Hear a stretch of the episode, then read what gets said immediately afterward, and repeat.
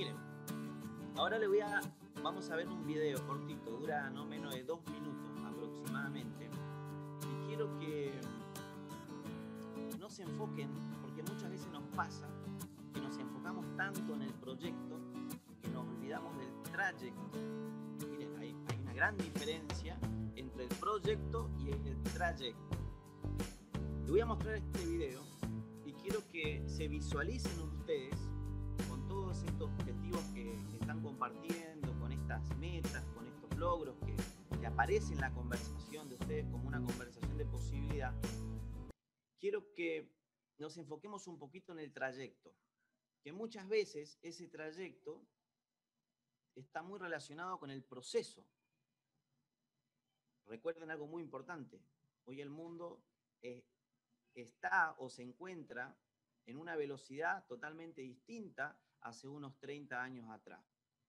¿Estamos de acuerdo con eso? O sea, vos te sacás una foto y en cinco minutos tu mamá que está del otro lado de dos océanos puede ver la foto. Ahora, pero un proceso de embarazo todavía sigue tardando nueve meses. ¿Se dieron cuenta de eso? O sea, hay muchas cosas que han mejorado el ritmo, tienen una velocidad distinta, pero los procesos naturales de la vida todavía siguen con sus procesos eh, naturales como vale la redundancia. Entonces, le voy a pedir que miremos este video y quiero que relacionen, van a ver a una persona subiendo una escalera y quiero que relacionen esa escalera con el proceso de ustedes, con el trayecto a ese proyecto. El trayecto es el camino. ¿Listo? Vamos con el siguiente. Ahí va. Vamos.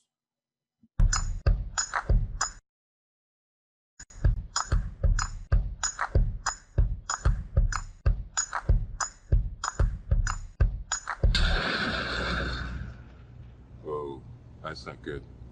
Oh, I don't need this. I'm already late. Somebody will come. Somebody will come.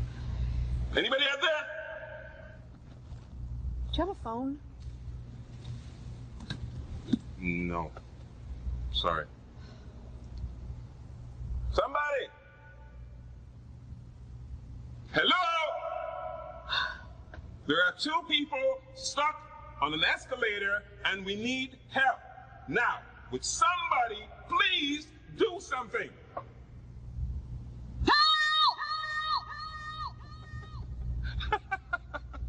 don't believe this.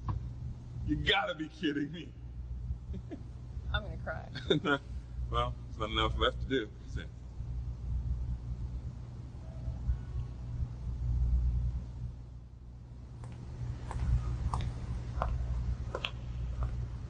Hello? Hey, don't worry about it. I'll fix it in a second. he said he can fix it. All right. All right. That's more like it. Says can fix.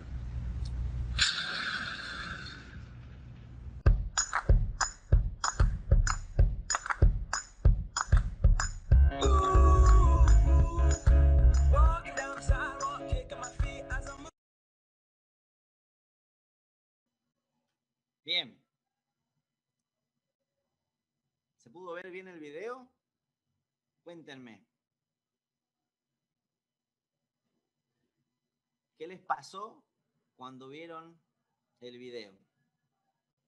En relación a su proyecto, ¿no?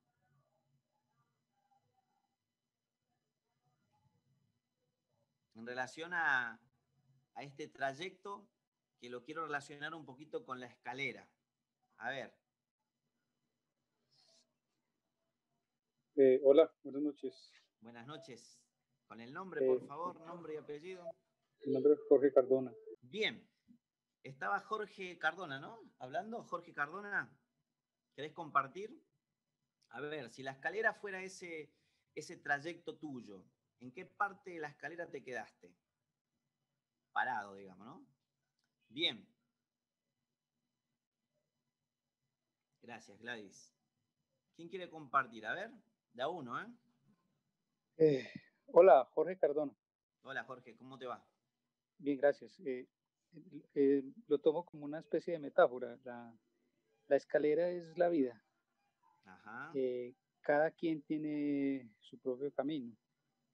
La- el problema es que la gran mayoría no se hace responsable de su propia vida y no toma el control de la misma y esperamos que, que los demás nos solucionen las cosas y los problemas y muchas veces le echamos la culpa a los demás de lo que nos pasa y no somos conscientes de que tal vez somos nosotros mismos los que estamos propiciando las cosas que nos pasan.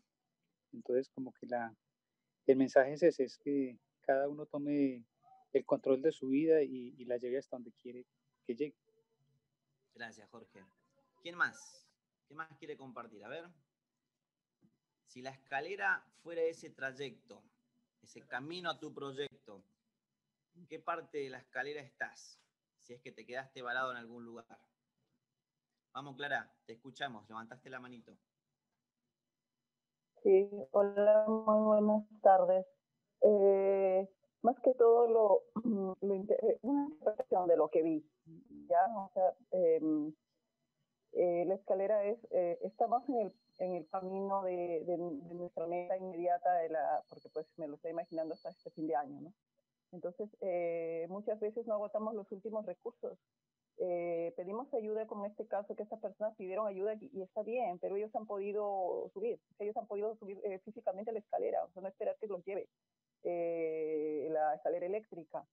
Entonces, buscar más, no, no quedarse estancados, no quedarse estancados y decir no puedo más, sino hay que buscar otras alternativas, otras posibilidades para poder llegar más rápido. Gracias, Clara. Muchas gracias. ¿Alguien más? ¿Quiere compartir? A ver, había ahí algo en el chat. Dice, dice Walter, es común cuando en el proceso sucede algún imprevisto, lo primero que se hace es mirar hacia nuestro alrededor y buscar que el otro te dé la solución. La dificultad a veces paraliza, a veces paraliza, pero tiene que ser todo lo contrario, dar impulso para avanzar. Cuando nuestra mirada está puesta solamente en el proyecto y no en el trayecto, todo lo que sucede en el proceso nos sorprende o nos suena como imprevisto, porque no lo imaginamos o pensamos antes. Dice, si se presenta una situación, hay que seguir adelante, dice Aleida. Bien, algo, algo que trae que trae Walter en esto acá, que dice, eh, ponemos la mirada hacia nuestro alrededor. Acá la invitación es, o lo que yo le quiero invitar, es que pongamos la mirada hacia nosotros, en el modo de ser nuestro, nuestra forma de ser. ¿Qué nos pasa a nosotros? ¿Qué conversaciones aparecen frente a los quiebres de nuestra vida? Miren, le quiero contar algo en relación a los quiebres. Em, para que, para que veamos un poquito qué es esto, qué es esto de un quiebre, qué es esto que eh, nosotros decimos que en la vida muchas de las cosas que lo hacemos es, lo hacemos en transparencia. Por ejemplo, le voy a poner, le voy a hacer algunas preguntas para mostrarle lo que es esta transparencia, la acción no reflexiva, o sea, cosas que no nos ponemos a pensar. Por ejemplo, eh, el que salió hoy de la casa, que tuvo la oportunidad de salir, ¿cuántos, eh, no sé, semáforos pasaste hoy por el lugar donde fuiste? ¿Cuántos semáforos? ¿Y cuántos semáforos, por ejemplo, estaban en rojo? Quiero que me digan. El movimiento que haces todos los días, que te vas, te levantás desde el baño, eh, de la cama al baño, ¿cuántos pasos hay? Si tuvieras que hacer, contar cuántos pasos. A ver. ¿Cuántos? Hoy desayunaste, almorzaste. ¿Cuántos movimientos hiciste el día de hoy con la cuchara, por ejemplo? ¿Cuántos movimientos? A ver, escríbanme al chat. ¿Cuántos movimientos? ¿Cuántas letras leíste hoy en todos los mensajes de texto por WhatsApp? ¿Cuántas letras? ¿Cuánta cantidad de letras leíste? La pregunta es, ¿alguien de ustedes se puso a pensar o se pone a pensar? Eso es transparencia para nosotros. O sea, las cosas que hacemos normalmente como, como fluir, como el fluir de la vida. Andamos por la vida. ¿Qué es un quiebre? Algo que interrumpe eso. Por ejemplo, por ejemplo, ¿alguien de ustedes en este momento sabe para qué significa, sin buscar en Wikipedia, sin buscar en Google, sin buscar en ningún lugar, para qué sirve la tecla F12 en la computadora? ¿Para qué sirve la tecla F10 o la F6 o el F4? ¿Alguien se puso a pensar? La pregunta es, eso está siempre en nuestra computadora, pero muchas veces no lo vemos. Está, en transparencia hasta que haya algo, alguna función que tengamos que hacer en la computadora y necesitemos el F12, por ejemplo. Ahí la tecla F12 es un quiebre para nosotros, rompió una transparencia. Entonces, las cosas que nos pasan normalmente en el fluir de la vida, los quiebres que aparecen muchas veces rompen esa transparencia. Dice Clara Martínez, muchas veces no observamos los detalles de nuestras acciones. Bien, no andamos por la vida, porque biológicamente no nos ponemos a pensar eh, los que conducen, por ejemplo, ¿no? Pongo primera, segunda, o si tengo caja automática, ¿no? Ahora viene la revolución de no sé qué cosa del motor, que consume menos, más gasolina, no me pongo a pensar en eso. Son cosas que suceden normalmente y nosotros los seres humanos, biológicamente, muchas de las cosas lo hacemos en transparencia. Por ejemplo, el escalón o la piedra existe para vos cuando te tropezás si ibas caminando por un caminito y no te hubiese chocado contra esa piedra, esa piedra hubiese estado ahí y no te hubiese dado cuenta hasta que te choques. Eso rompe la transparencia. Entonces, ¿qué fue sucediendo acá? ¿Qué nos pasa a nosotros cuando, cuando, cuando nos pasan cosas? Aparecen tipo de conversaciones. Y muchas veces no sabemos cómo llamarlas. Recuerden esto, cuando nosotros traemos de que eh, hoy el mundo todavía eh, estamos o, aceptamos que estamos en un eh, analfabetismo emocional. No sabemos cómo, cómo llamarlo muchas veces a las cosas que nos pasan, las cosas que sentimos. Y para las cosas que nos pasan, normalmente o casi siempre lo llamamos de la misma forma. Estoy enojado estoy contento no tenemos otro nombre más allá. Y lo mismo pasa con las conversaciones. Hay muchos tipos de conversaciones, pero lo que vamos a hacer hoy es distinguir a cuatro. Vamos a distinguir. ¿Qué significa distinguir? Vamos a ponerle nombre. Para que puedas, en este momento, frente a este proyecto que tenés, que tiene un trayecto, que puedas identificar en cuál de las cuatro conversaciones te encontrás. ¿Listo? Entonces, tipo de conversaciones, miren, dime cómo enjuicias tus quiebres y te diré cómo eres. Dime, dime cómo opinas. Voy a hablar de esto, de opinar, de interpretar. Decime cómo opinás frente a las situaciones que te pasan, frente a los quiebres de tu vida y te diré cómo eres o cómo estás siendo en este momento. Este es un hecho, este de hecho es uno de los recursos centrales del coaching ontológico. Bien, por favor los micrófonos, gracias. Entonces, miren acá. Lo que vamos a hacer en este momento es eh, ofrecer algunas distinciones que puedan ampliar nuestras posibilidades de acción porque aparecen ciertas opiniones y que es válida en todo, no sé si se dieron cuenta.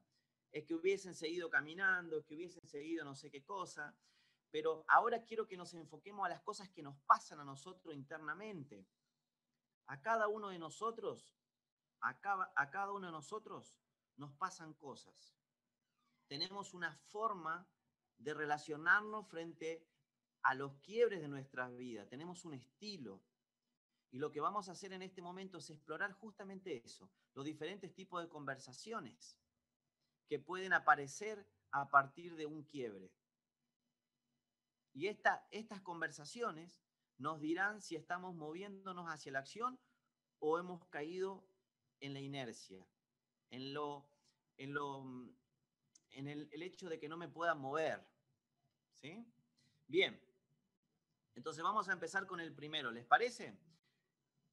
La primera conversación que aparece frente a una situación, frente a algo que rompe la transparencia en tu trayecto. Y miren, aparece muchas veces, pueden aparecer de muchas formas. Yo siempre digo que a veces aparece el oro interno acá, que te hace generar conversaciones con vos mismo. Acá no estamos hablando de conversaciones con otras personas, estamos hablando de las conversaciones que nosotros tenemos con nosotros mismos. ¿Tenemos conversaciones con los demás? Sí, pero también tenemos conversaciones con nosotros mismos. Una de las competencias genéricas que trae el coaching es que dice que el lenguaje no es solamente hablar, también es escuchar.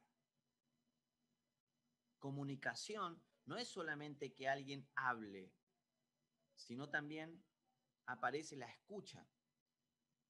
Y lo que le voy a pedir en este momento es que nos atrevamos a mirar en nosotros mismos. Porque si no está como el cuento este del que siempre contamos, el cuento este del, del borracho que se le cayó la llave. sí. Que se le perdió el pendrive. Sí, se le perdió el pendrive, a mí se me perdió un pendrive ayer, no lo encontré, pero se le cayó la, se le cayó la llave y, él estaba en un, en un faro, en un faro de luz, estaba buscando la llave y pasa alguien y le pregunta, señor, ¿qué está buscando? Y él le dice, estoy, estoy buscando la llave.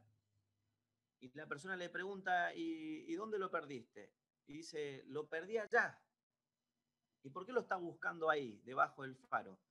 Y el borracho le contesta, porque acá hay luz. ¿Sí lo ven? Entonces es fácil muchas veces eh, como mirar hacia afuera, pero buscar en los espacios de sombra nuestro, de oscuridad, muchas veces se requiere un poquito más de, valentía. Entonces esta es la invitación acá, ¿no? De que podamos prender la linterna. Entonces, la primera eh, primer conversación es la conversación de juicios personales. Miren acá. Este es un tipo de conversación, quiero que se conecten con ese, con ese, con ese quiebre, con esas conversaciones internas que aparecen camino a ese proyecto. A ver, biológicamente aparece.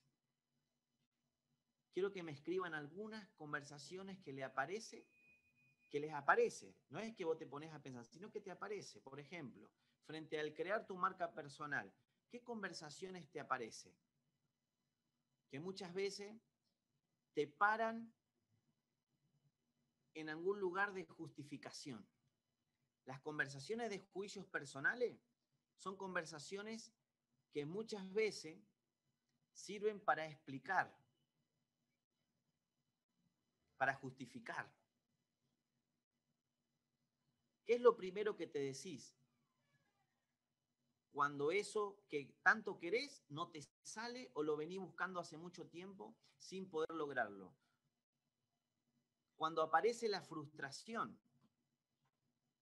Por ejemplo, en lugar de la escalera donde se quedó parado el Señor, lo podemos llamar, si quieren, frustración. ¿Cómo lo llamarías vos en este momento? ¿Qué tipo de conversaciones te aparecen cuando las cosas no salen como vos querés? Que estén saliendo. ¿Me voy explicando? Janet dice que estoy sola para hacer todo el trabajo. Muchas veces no observamos bien los detalles. ¿Qué más? A ver, ¿qué tipo de conversaciones aparecen cuando las cosas no van camino a lo que vos querés?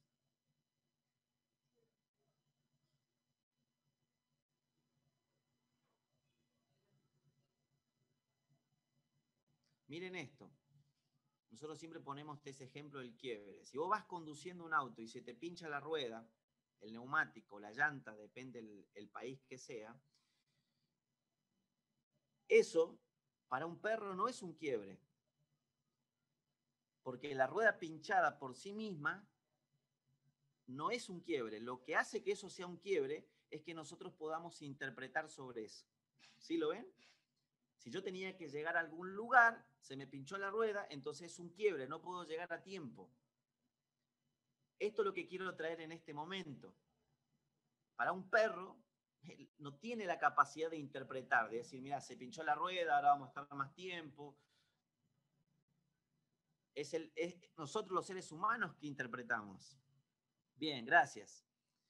Si hay el del equipo que quiera leer, ¿cómo lo voy a hacer? Dice. Hay demasiadas ofertas iguales y debo reconstruir mi oferta. Miren todos los tipos de conversaciones que te aparecen en este tipo de conversación. Eso quiero que registren. Escríbanlo, por favor. Escríbanlo.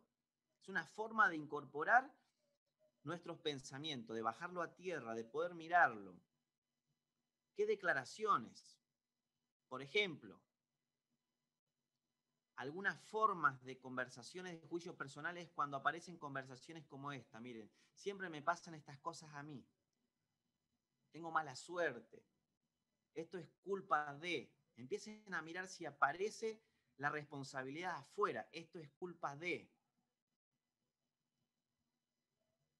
Se me pinchó la rueda porque le pedí al, a mi hijo que pusiera o que cambiara las ruedas o que, que ponga rueda más nueva. Como no lo hizo, se pinchó. Empiecen a ver qué tipo de explicaciones.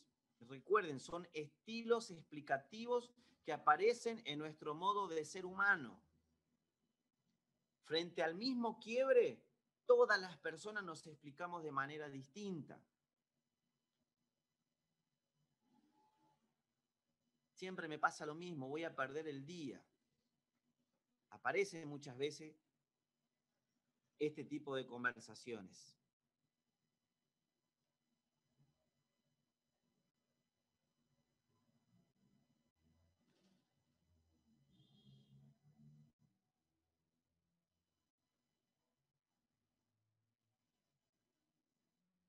A ver. Tengo la oportunidad, la voluntad, el potencial, pero me faltan recursos. ¿Dónde, cómo conseguirlo? Dice Samsung. Bueno, importante que pongan el nombre. Gracias. Gracias, Samsung. Bien, voy a seguir. Miren, dentro de esta conversación, de este tipo de conversación, frente a una situación, frente, le voy a poner la palabra problema. Cuando te aparece un problema, ¿sí? Para que podamos como conversar un poquito fluido con las cosas que nos pasan normalmente. Cuando tenés un problema, por ejemplo, pasa muchas veces que le echás la culpa a alguien. Ese es un dominio de responsabilidad. Siempre le echás la culpa a alguien. O te echás la culpa a vos mismo o al mundo. Quiero que chequeen esto. Empiecen a mirar si esto aparece en ustedes frente a las situaciones y los, frente a los problemas que le aparecen normalmente camino a su proyecto o frente a cada cosa particular de su vida. No necesariamente en un proyecto, porque son conversaciones que aparecen, es un lorito que aparece. ¿Le echas la culpa a alguien? Cuando te pasa algo, sos de echar, poner la responsabilidad, digamos, afuera.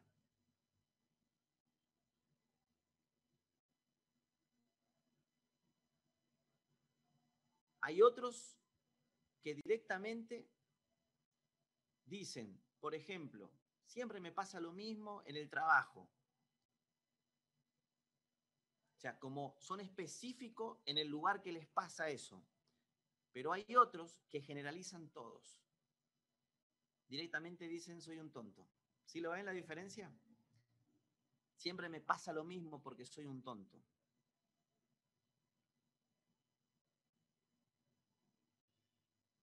Hay otro dominio que tiene que ver con la temporalidad. Es cuando decimos, por ejemplo, siempre, siempre, siempre, siempre me pasa lo mismo. Me pasa en el pasado, me pasa en el presente, me va, inclusive hasta, hasta como que me va a pasar en el futuro. Aparecen conversaciones. Siempre me pasa lo mismo. Bien. Dice Fabián, Rodríguez, buscar culpables algo podría decir intrínseco en el ser humano. Por ejemplo, Adán le echó la culpa a Eva de su horror. Muchas veces nosotros tenemos el complejo de Adán. Gracias, Fabián. ¿Qué me faltó por hacer? ¿Qué pasó por alto? Teniendo que asumir la responsabilidad de la primera medida. Bien, quiero que se conecten con las conversaciones que le aparecen a ustedes. Un poquito lo que dice Fabián, es biológico en nosotros, porque somos los únicos animales que desarrollamos el cerebro neocórtex, el lenguaje, el lenguajear. Podemos interpretar.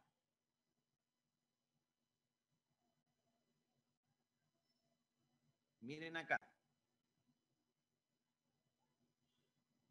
¿Cómo venimos hasta ahí? Se busca culpables cuando no asumimos responsabilidades.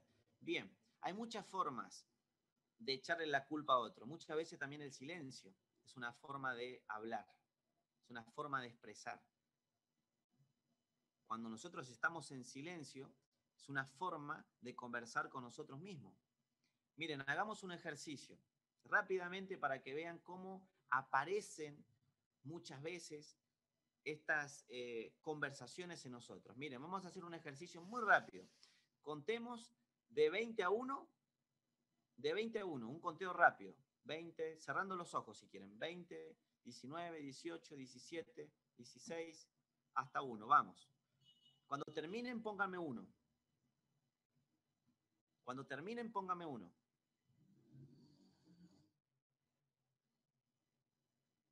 el Vélez, 1. Bien. 1 Janet. Maritza. ¿Alguien de ustedes en algún momento cuando estaba contando le aparecía una imagen de algo? Miren, una imagen de algo es como 2019 y te apareció una imagen que te conectó con un pensamiento y te sacó del conteo. Bien, vamos de nuevo. Ahora quiero que pongan cuidado en los pensamientos que le aparecen mientras dicen 20. Te aparecen en forma de imágenes. ¿Qué imágenes te aparecen? Por ejemplo, yo estoy con el número 20, estoy hablando y en este momento se me aparece la imagen de Rubén Carrano al lado mío. Esa imagen automáticamente lo asocio con el, con el mate. Yo estoy contando, pero mientras voy contando me van apareciendo imágenes que van asociados a pensamientos. Vamos de nuevo, dale, una vez más. De 20 a 1 y ahora estén presentes en las imágenes y a los pensamientos que van asociados a esas imágenes.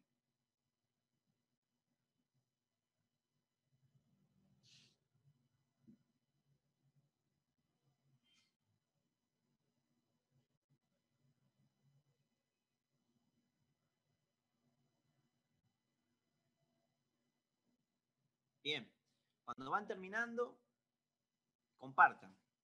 Compartan la experiencia.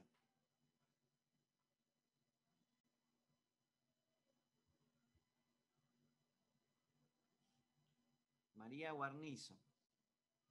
¿Cómo aparece eso en, mientras que contás? Esto es lo que quiero que registren esa experiencia.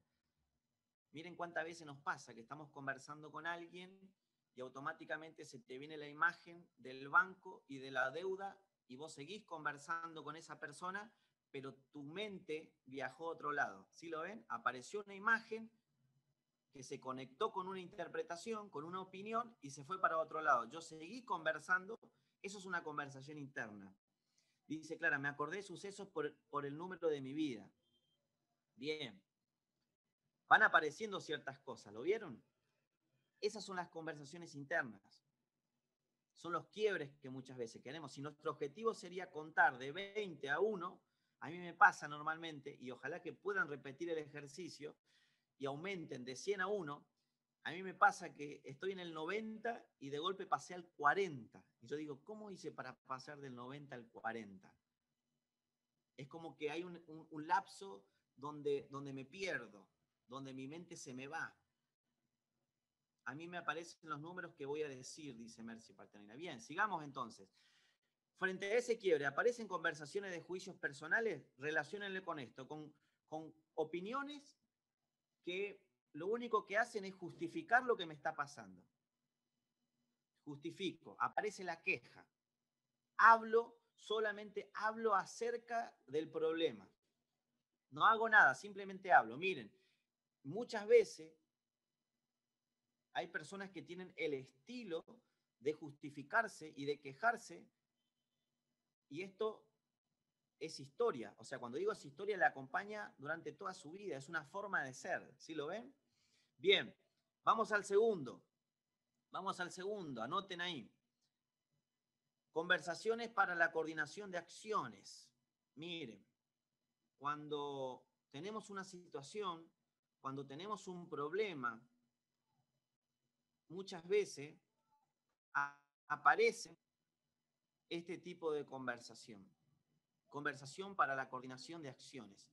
Y acá viene mucho el trabajo que se hace eh, desde el coaching ontológico.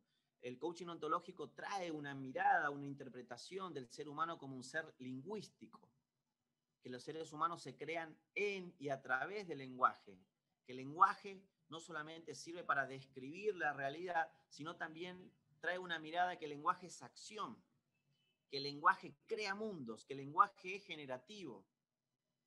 Entonces, ese lenguaje que muchas veces aparece en forma de justificación, que te trae muchas veces eh, una de las formas de, que te aparezca el primer tipo de conversación de juicios personales es cuando aparece mucha reflexión. Cuando hablamos del exceso de la reflexión, cuando analizo, cuando analizo, analizo, empiecen a mirar si frente a las situaciones de su vida, los problemas que le aparecen en su vida, en su diario vivir, en el fluir de la vida, si le aparece esta, este hábito, esta forma de ser de analizar todo, hasta que no tenés todo claro, no haces nada. Por eso dicen que mucho análisis, parálisis, te genera parálisis. ¿Sí lo ven? Esto es lo que quiero que vean, simplemente que miren, no estamos acá hablando de la verdad, estamos hablando simplemente de una mirada, una herramienta que nos trae el coaching ontológico de poder distinguir por lo menos cuatro conversaciones frente a una situación, frente a un problema. Entonces, el lenguaje de la coordinación de acciones. Miren, cuando frente a un problema, por ejemplo, por ejemplo, por ejemplo, busco ayuda, cuando busco ayuda,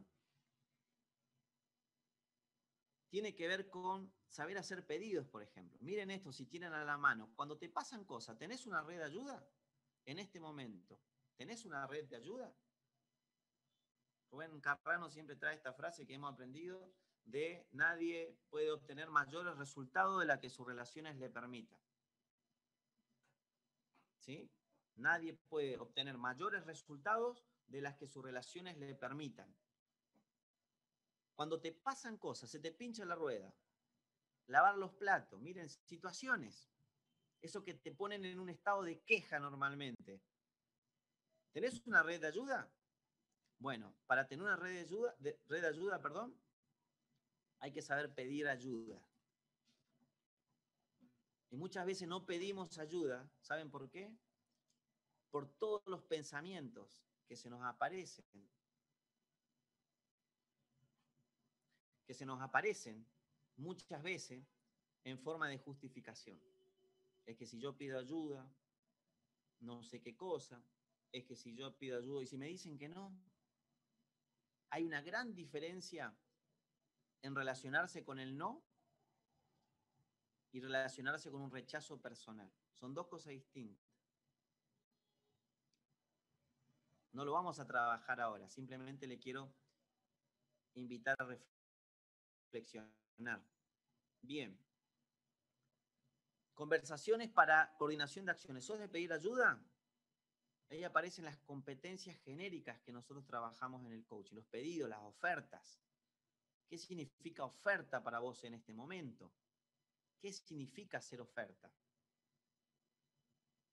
El lenguaje de la coordinación de acciones es como, como aceitarse, se aceita para poder avanzar en ese resultado que estoy buscando.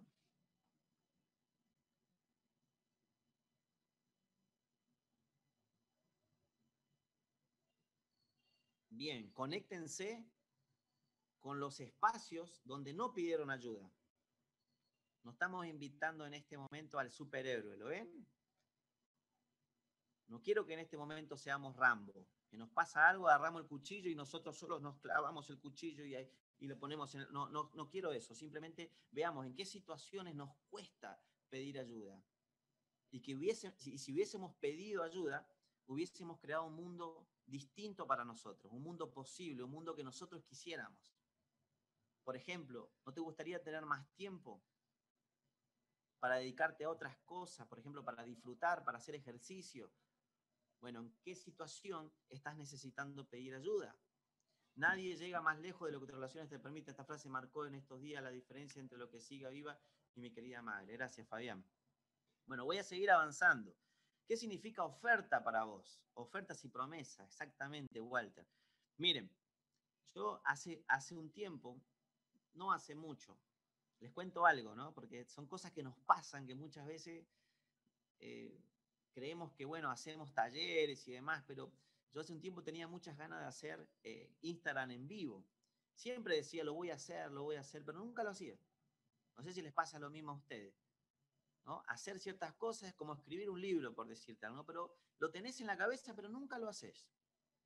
Hasta que escuché esta definición de oferta. Escuchen lo que le voy a decir que esa distinción a mí me marcó en este punto de conversación. Me paró en la otra conversación.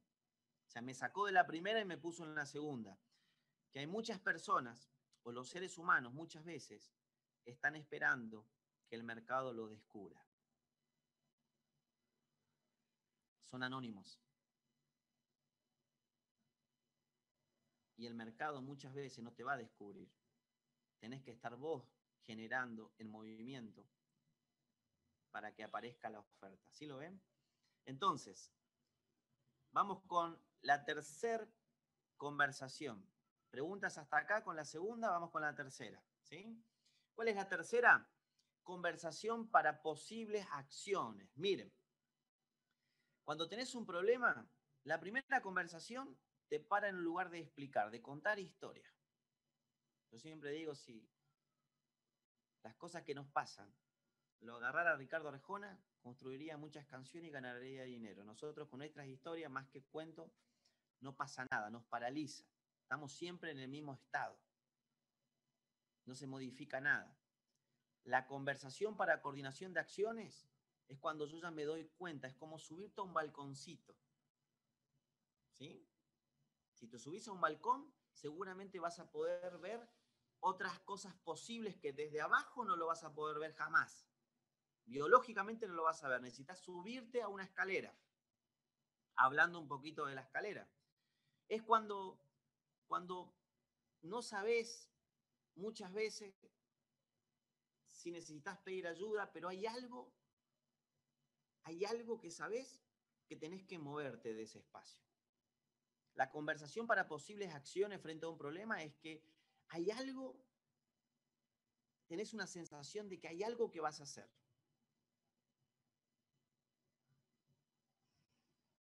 Quizás no sabés qué, no sabés todavía el hecho de pedir ayuda, no sabés eso. Pero hay algo que, que aparece en nosotros que es una conversación de posibilidad. Miren, en las conversaciones para posibles acciones muchas veces aparece la innovación aparece la creatividad. Aparece la creatividad. ¿Sí se acuerdan de MacGyver?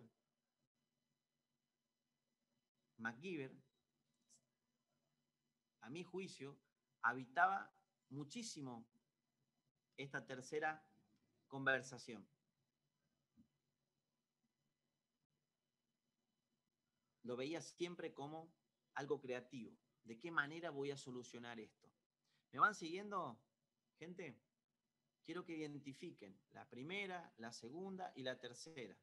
Voy a hacer un pequeño repasito de la primera, simplemente para seguir con la cuarta. Entonces, se me pinchó la rueda. Conéctense con la situación o con el problema que interrumpe ese trayecto. Son la, la primera conversación que aparece o te aparece como un estilo tuyo. Puede aparecer como, por ejemplo, siempre me pasa lo mismo, soy un tonto, ¿por qué a mí? ¿Lo ven? Aparece como justificación, aparece como queja, no moviliza el problema, simplemente lo que hace es que vos bailes alrededor del problema. Esté siempre en el mismo lugar, en el mismo estado. La segunda conversación ya te para en un lugar distinto. Es donde tenés ciertas competencias, como dijo Walter, pedidos, ofertas, promesas y declaraciones. Miren, le voy a mostrar un ejemplo de esta conversación y a ver si ustedes pueden registrarla o pueden mirar si esta, este tipo de conversación habita en ustedes. ¿Son de estas personas como Kennedy, por ejemplo, que creó un mundo nuevo cuando dijo, vamos a poner el hombre en la luna antes de la década del 70? Él usó un recurso lingüístico. En el coaching lo llamamos declaraciones. Es crear un mundo que no existe. Kennedy lo que hizo, usó su lenguaje no para justificar, sino para crear un mundo nuevo. Dijo, vamos a poner el hombre en la luna antes de la década del 70. Le invito a que creamos en esa historia, no que parezca las conversaciones, no, no sé si llegaron o no. Bien, dicen que llegaron en 1969. La pregunta sería, no solamente lo llevó, sino también lo tenía que traer pero él creó una luna donde no existía. Eso es la conversación para la coordinación de acciones, es crear lunas. Es crear lunas con el lenguaje. Inclusive lunas de miel. ¿Saben por qué luna de miel?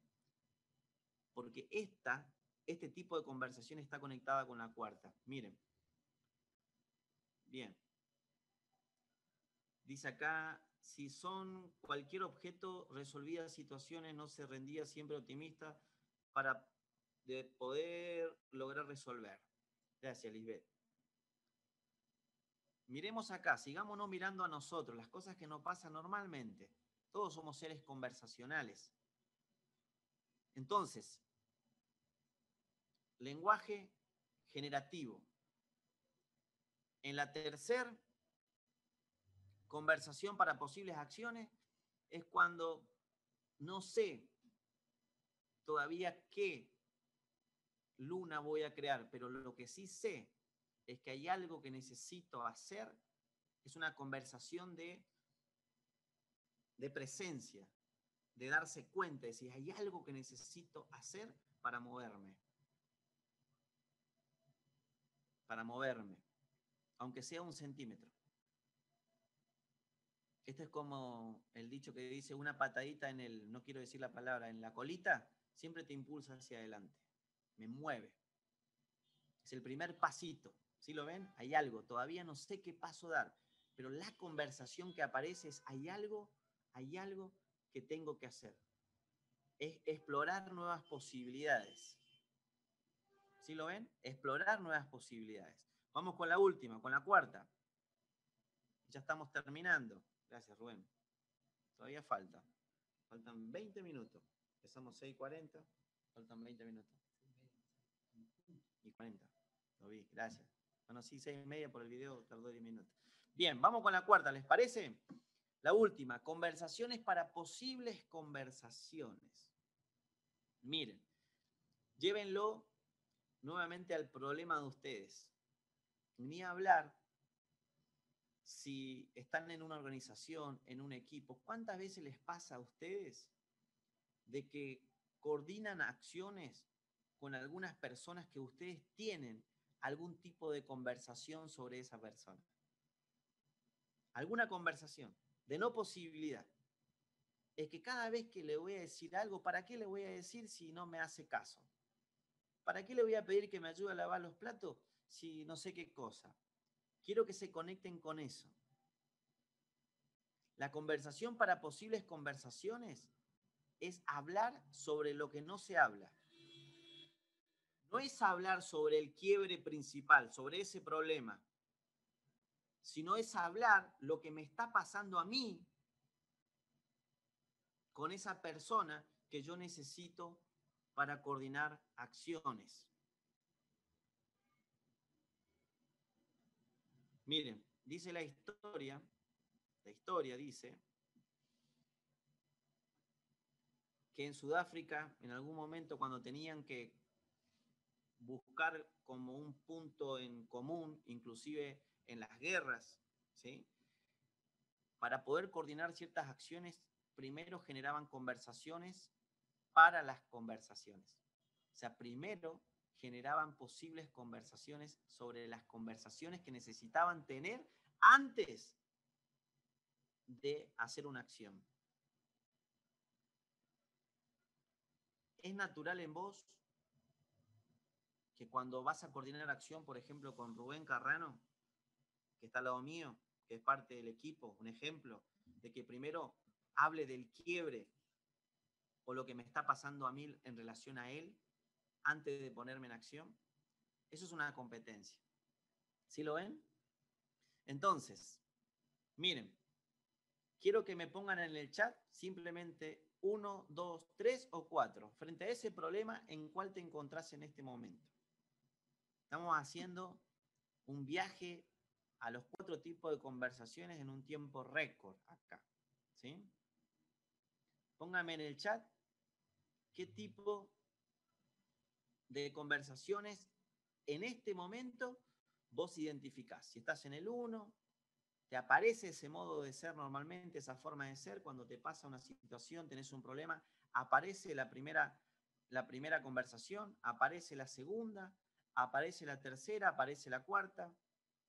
Esto no es un paso a paso, ¿eh? puede aparecer cualquiera. En alguna situación te puede aparecer la cuarta, te puede aparecer la tercera y en la misma situación en algún momento te puede aparecer la primera. Lo que quiero es que simplemente puedan hacer visible lo invisible, lo que para nosotros es transparente.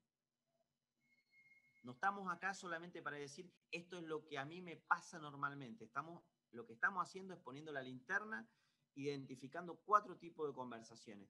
Fabián dice el 2. El resto, a ver, cuéntenme. ¿Qué tipo de conversación aparece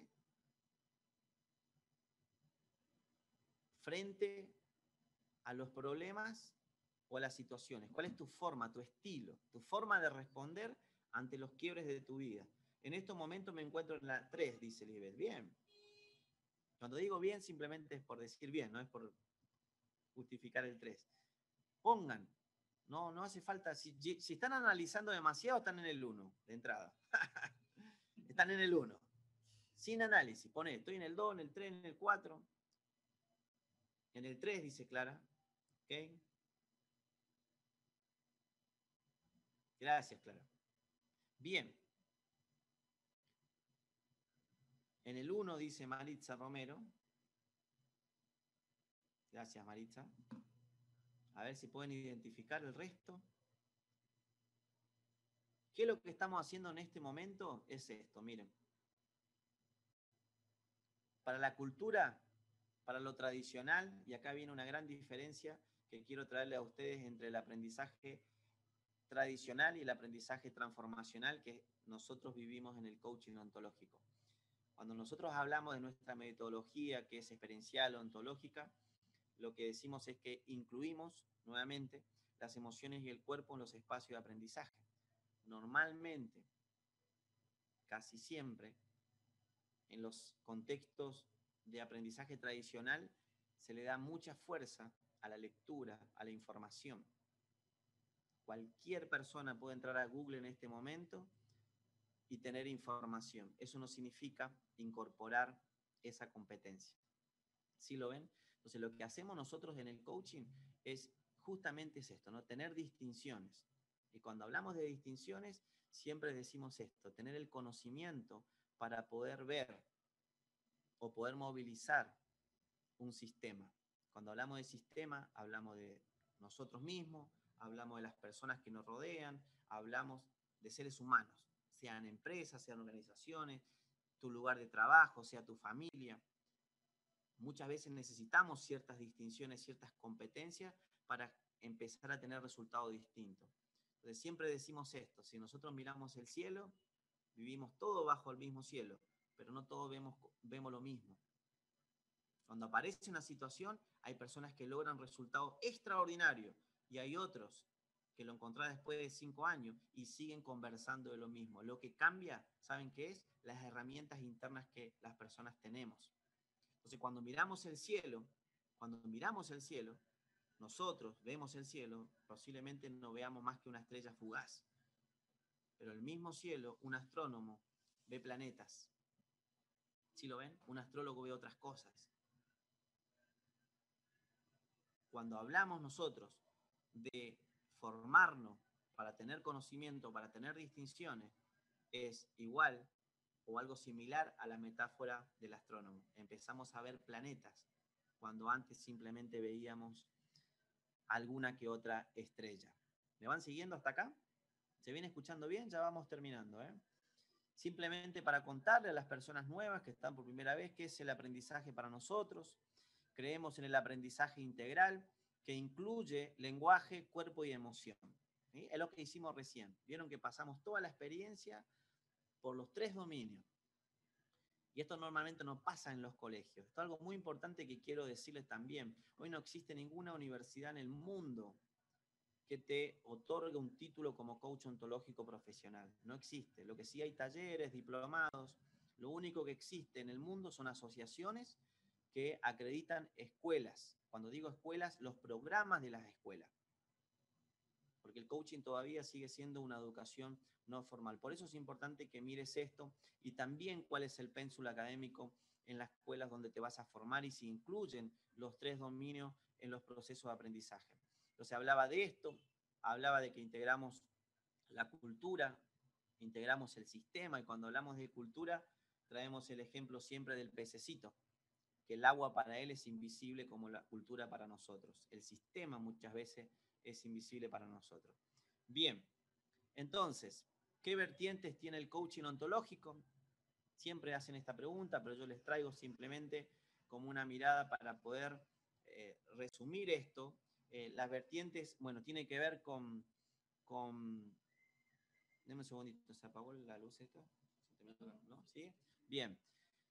Eh, hay muchas historias en relación a, cómo nace el coaching. Eh, hay una historia que dice que nace en la universidad en universidades, perdón, de, Inglaterra, en, ciertas, universidades donde creaban eh, contextos, digamos, de aprendizaje para acelerar el rendimiento de los estudiantes. Dice que ahí nace como, como la primera palabra del coach. Y después se va para el lado de Estados Unidos, eh, nace más que nada, eh, se relaciona mucho al coaching con el entrenador deportivo. Esos entrenadores después, lo voy a poner acá, se van más que nada para el lado europeo, empresas que empiezan a contratar coaches deportivos y llevan esta motivación y esta forma de aprendizaje a las organizaciones, a las empresas. Y después el coaching ontológico, que está más enfocado al ser humano, al ser, ser, al ser humano, la mirada integradora del ser humano, cuando hablamos de los tres dominios justamente, eh, más que nada está conectada con Chile. Toda la parte de Sudamérica aparece la filosofía eh, ontológica, ¿sí? simplemente como una mirada para traerle cuál es la diferencia. Hay muchas diferencias, pero específicamente creo que estas son las más pertinentes para este momento. Eh, ¿Qué podés lograr en esta formación? Recuerden que están a tiempo de sumarse a esta formación. Eh, primero, observarnos a nosotros mismos y al sistema, lo que veíamos recién, ¿no? Poder distinguir, por ejemplo, estas conversaciones. ¿Será poderoso para alguno de ustedes saber distinguir estas conversaciones frente a sus mismos eh, problemas o situaciones que le aparecen? ¿Será poderoso tener esta competencia para poder intervenir y distinguir en tu equipo de trabajo, en tu liderazgo, por ejemplo, qué tipo de conversaciones quizás frente a esa escalera de la vida, como decía, si no me equivoco, Jorge, como metáfora de la vida, para poder distinguir en qué escalón están parados, en qué tipo de conversación, para que yo pueda asistirlos, apoyarlos y juntos lograr un resultado extraordinario. Reflexionar sobre tu ser y hacer, esto es algo fundamental de lo que vemos en el proceso, aprender las herramientas prácticas del coaching, aprender a interactuar en los distintos sistemas humanos, aprender a observar los actos del habla y su poder, lo que hablábamos recién, ¿eh? los actos lingüísticos, por ejemplo, que son poderosísimos en el proceso de coaching ontológico. Podrás acceder, crear conciencia en tus interacciones humanas, a reflexionar, a mirar un poquito lo que traía recién, facilitar el suceder del liderazgo y el trabajo en equipo, tener competencias. Hoy se habla mucho en las empresas, en las organizaciones, del gerente coach y tiene que ver con tener competencias conversacionales, competencias genéricas, como lo que decíamos recién, escucha, emociones, etcétera, etcétera, etcétera. Podrá distinguir y gestionar las emociones básicas. Miren, muchas veces nosotros eh, tenemos claro que necesitamos conversar con alguien. Llévenlo a la familia. ¿Cuántas veces te pasa que querés conversar con tu mamá, con un hermano? Pero no tenemos competencia en las emociones que necesitamos para que esa conversación pueda llevarse a cabo, pueda sostenerse y no terminar más alejado de lo que estábamos. Eso tiene que ver con, con tener competencias emocionales, poder distinguir cuál es la emoción que necesito para que esa conversación ocurra y yo, termina, y yo termine perdón, eh, cada vez más cerca de, de esa persona y de mis resultados extraordinarios. Podrás observar algunas manifestaciones del cuerpo en su suceder, lo que hablábamos recién, que tiene que ver con el cuerpo, también una mirada del cuerpo, la ontología del cuerpo.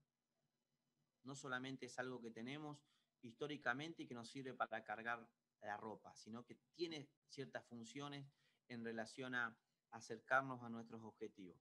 La trayectoria como escuela es una escuela que desarrolla coaches ontológicos profesionales hace más de 10 años. Este año justamente se está cumpliendo 10 años. 75 sedes en 8 países. Los fundadores de dicha escuela tienen más de 15 años eh, desarrollando programas de formación en coaching y liderazgo y trabajo en equipo en distintos ámbitos empresariales y sociales, o sea que hay experiencia, hay un know-how detrás de todo esto y nuestros avales actuales, lo que le mostré recién. Bien, hasta acá llegué. Te voy a dejar, Rubén, para que subas la el chat, para que puedan sumarse al Facebook, es un grupo privado que tenemos ahí donde constantemente estamos creando aprendizaje en comunidad. Tienen mi Instagram personal si me quieren seguir y ahí tienen mi WhatsApp. Si alguno que está interesado en sumarse a la formación, ahí puede contactarme personalmente